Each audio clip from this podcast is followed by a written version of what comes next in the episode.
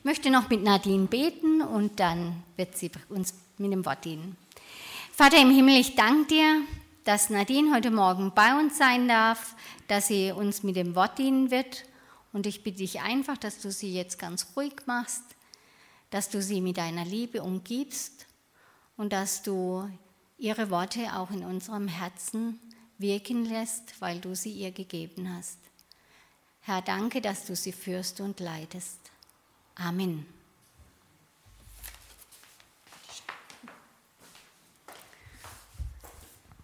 Zuerst einmal vielen Dank, dass ich hier sein darf. Das ist das erste Mal, dass ich einen Gottesdienst mitmache, aber es ist schön. Ich stelle mich kurz vor. Ich heiße Nadine Ecker, bin 27 Jahre alt und wohne in Markgröning, das ist Richtung Stuttgart. Ich kenne die Familie Funk sowohl über meine Eltern als auch über meine Schwiegereltern. Das ist ziemlich witzig, aber ähm, beruflich bin ich Speditionskauffrau und ich habe 2009 mit meinem Mann dann überlegt und beschlossen, noch ein FSJ zu machen, also ein freiwilliges soziales Jahr und war im Rahmen dessen dann in Berlin beim CVJM.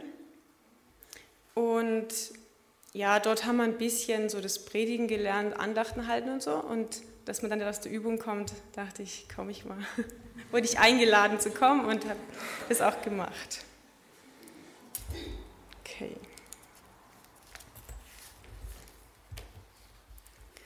Stellt euch einmal Folgendes vor. Du brichst in ein Haus ein und willst durch dieses durch die Garage wieder verlassen. Durch eine Störung des Öffnungsmechanismus ist dies aber nicht möglich. Der Rückweg ist auch nicht mehr möglich, weil die Tür automatisch ins Schloss gefallen ist. Was jetzt? Nun, du bleibst gefangen, ernährst dich von Trockenfutter für Hunde und Pepsi-Cola. Erst nach acht Tagen in der Gefangenschaft wirst du von dem Hausbesitzer befreit, der aus dem Urlaub zurückkommt. Wie hättet ihr darauf wohl reagiert, wenn ihr der Hausbesitzer gewesen wärt? Ich dachte mir, so ist doch richtig, der soll seine gerechte Strafe kriegen, der Einbrecher. Das geschieht ihm gerade recht, wenn er bei fremden Leuten einbricht. Gut, dass er sogar eingesperrt war. Da kann er sich gleich ans Gefängnis gewöhnen. Es würden uns dazu sicher noch einige andere Ideen einfallen, wie er bestraft werden könnte. Eine zweite Geschichte. Ein brutaler Schläger prügelt einen jungen Mann an der U-Bahn-Haltestelle Berlin-Friedrichstraße ohne einen Grund fast zu Tode. Ihr habt bestimmt davon gehört. Es war ja mit vielen Bildern in Zeitungen und Fernsehen. Zwei Männer, die gegen Gesetze verstoßen haben. Zwei Männer, die auf jeden Fall bestraft werden sollten. Und zwei für uns, für mich, völlig unverständliche Urteile. Der Einbrecher nämlich verklagt die Hausbesitzer für die erlittenen Torturen und erhält dafür tatsächlich eine halbe Million Dollar. Umgerechnet ca. 370.000 Euro. Und der brutale Schläger darf erstmal wieder auf freien Fuß. Boah. Ich bin froh, dass ich nicht als Richterin arbeite und solch schwierige Entscheidungen treffen muss. Und doch ertappe ich mich täglich immer wieder dabei, Urteile zu fällen über meine Mitmenschen. Ein Zitat aus dem Buch Die Hütte unterstreicht dies nochmal ganz gut. Im Laufe deines Lebens hast du schon viele Urteile über andere gefällt.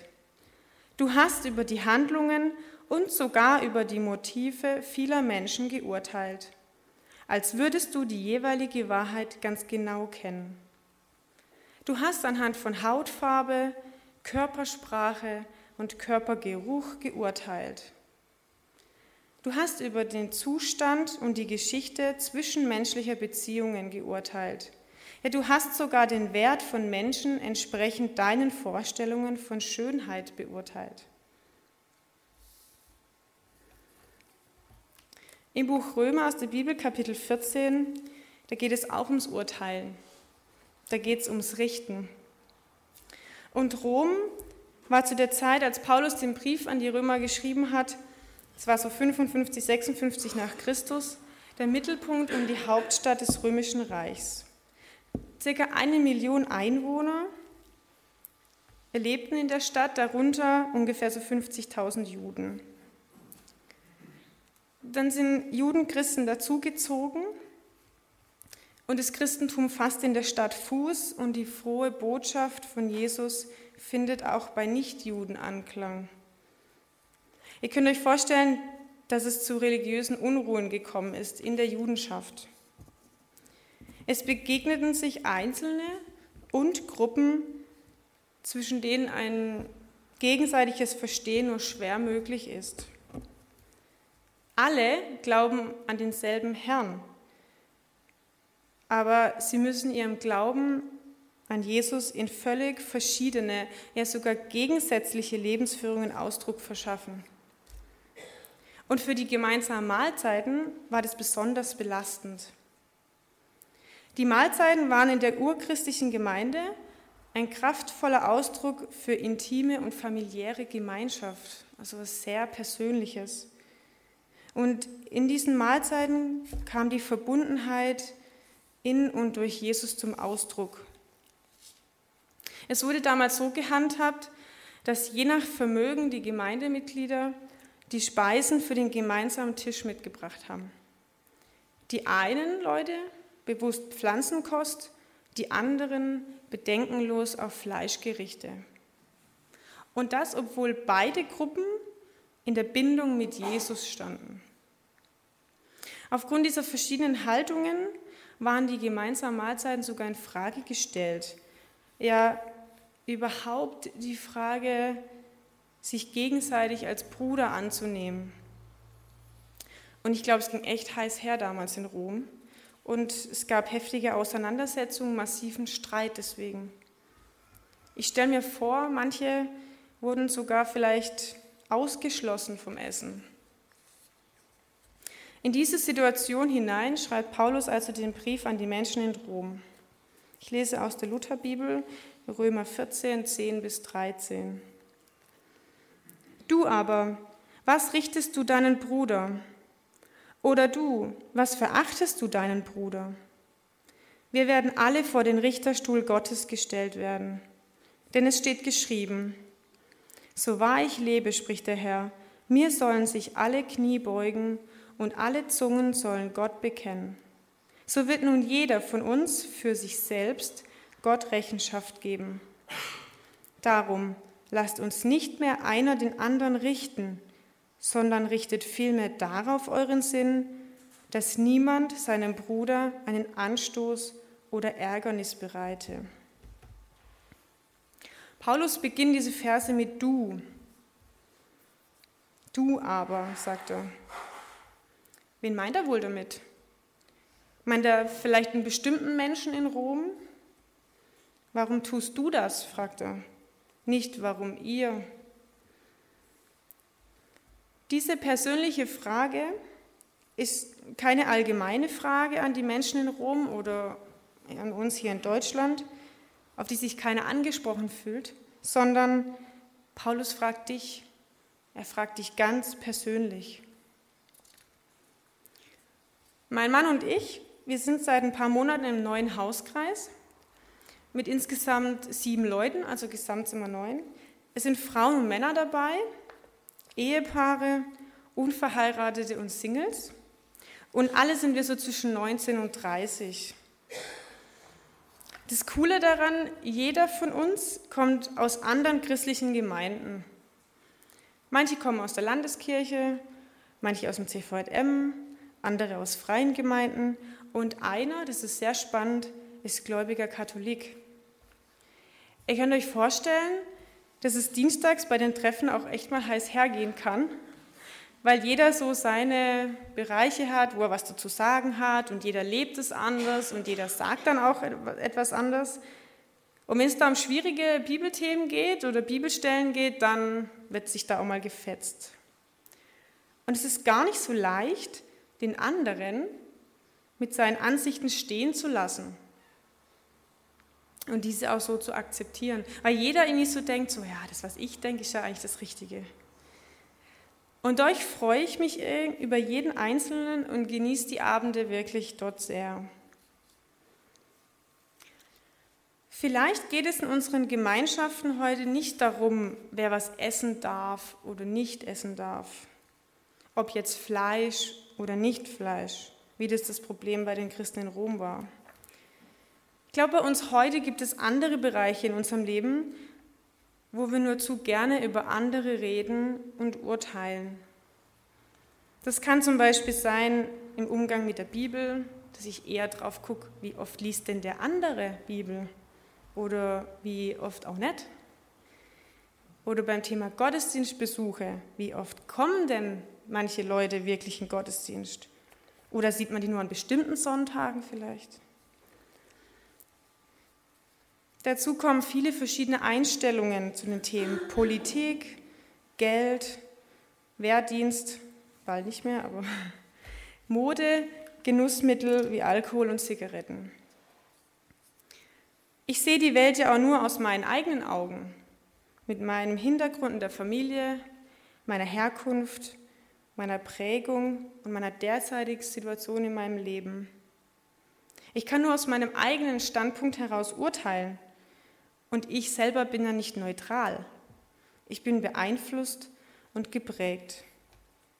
Also wenn ich der Hausbesitzer wäre und bei mir eingebrochen wird, dann habe ich auch eine andere Meinung zu dem Fall, wie wenn ich der Einbrecher bin. Mein Urteil, das ich fälle, ist in der Regel sehr egoistisch und ich bezogen. Der Einzige, der überhaupt neutral ist, ist Gott. Er steht über all dem hier auf der Erde, über uns und unserem Leben. Er hat die Menschen geschaffen, kreiert und steht daher auch zu jedem Menschen gleich und er liebt jeden Menschen gleich stark. Den Einbrecher genauso wie den Schläger. Wenn wir jetzt anfangen, Gottes Schöpfung, nämlich unsere Gemeindemitglieder, unsere Familien, unsere Freunde, die Nachbarn und die Feinde zu verurteilen, dann nehmen wir Gottes Vorrecht weg des Richtens. Ihm gehört es alleine. Es versteht mich nicht falsch. Es muss Richter geben und es muss Menschen geben, die die Fälle untersuchen und Strafen entscheiden. Aber wenn einem meinem Gegenüber, wenn er keine Straftat vorliegt, dann steht es uns nicht zu, das zu urteilen. Weil wir Menschen alle, jeder für sich Rechenschaft ablegen muss. Nicht von mir und meinen Vorstellungen, sondern ihm, Gott allein. Und ich glaube, dass Gott dann nicht nur auf das schaut, was ich so auf der Erde getan habe oder wie ich so war, sondern ob ich jetzt Fleisch esse oder nicht, ob ich jetzt in die Kirche gehe oder nicht. Es geht vielmehr darum, wie wir unsere Mitmenschen behandeln, wie wir mit ihnen umgehen, was wir über sie denken und sagen. Ich glaube, es geht um Gottes Liebe zu uns und meine Liebe zum Nächsten. Gottes Liebe als Geschenk an mich und welchen Gebrauch mache ich davon? Und ich glaube, ich nutze es oft viel zu wenig. Ich gebe doch am liebsten dem Menschen meine Liebe, von denen ich auch welche zurückkriege. Wenn ich immer nur gebe und gebe und nie was bekomme oder das Gefühl habe, nie was zu bekommen, dann gebe ich es irgendwann auf. Und eigentlich die Leute, die ich auch nicht so leiden kann, denen, ja, die sind mir jetzt auch nicht so wichtig. Ich achte, glaube ich, schon sehr bewusst darauf, die Liebe, die ich weitergeben will, nicht allen Menschen gleich zu geben. Aber die Liebe Gottes, die soll uns helfen, unsere Mitmenschen mit Verständnis und Achtung zu begegnen. Ich sage bewusst helfen, weil das nicht so leicht ist.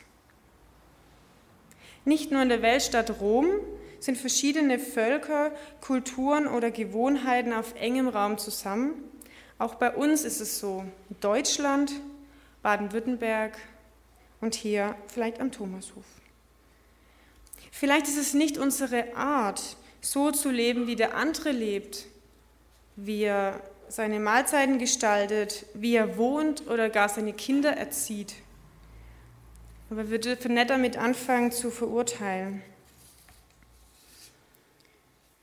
Und Paulus beendet diesen, also diesen Bereich, diese Stellen, mit einem sehr positiven Vers. Er sagt, darum lasst uns nicht mehr einer den anderen richten, sondern richtet vielmehr darauf euren Sinn, dass niemand seinem Bruder einen Anstoß oder Ärgernis bereite. Ich werde Dienstag wohl mal vorschlagen, dass wir diesen Vers über den Hauskreis legen. Damit wir immer wieder daran erinnert werden, wie wichtig das ist. Ich habe den Vers lange nicht verstanden, was es heißt, seinem Bruder einen Anstoß oder ein Ärgernis zu bereiten. Und gebe ehrlich zu, die Volksbibel sagt es sehr deutlich. Darum hör auf, über die anderen zu lästern oder sie zu verurteilen und fass dich an die eigene Nase. Lebe so, dass du niemandem dabei behinderst, wenn er seinen Weg mit Gott geht. Amen.